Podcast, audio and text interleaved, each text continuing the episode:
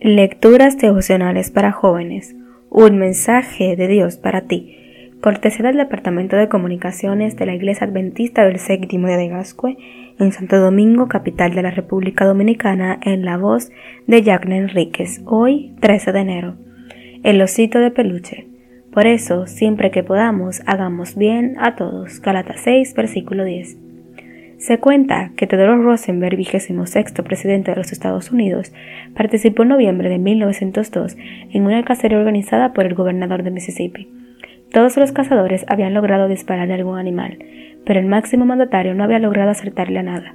Con el propósito de que no se fuese con las manos vacías, el gobernador mandó a que colocaran un oso en el camino de Teddy, como llamaban sus allegados al presidente, y pudiese marcharse satisfecho.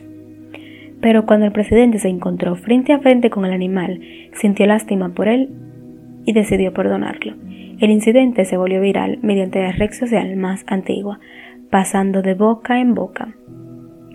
Y el lunes 17 de noviembre del mismo año, Clifford Berryman, un famoso caricaturista de Washington Post, decidió publicar el dibujo titulado Drawing the Line, trazando la línea que metafóricamente puede significar en inglés poniendo límites, donde representaba la escena en la que Rosenberg se apedaba del oso.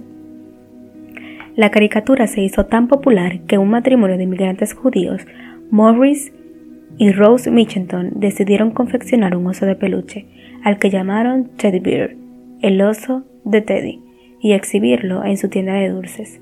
Como recibieron varias ofertas de compra, el matrimonio no sabía si era correcto vender el oso de peluche sin aprobación de Rosenberg, decidieron enviar uno de los osos al presidente preguntando si aprobaba la comercialización del juguete.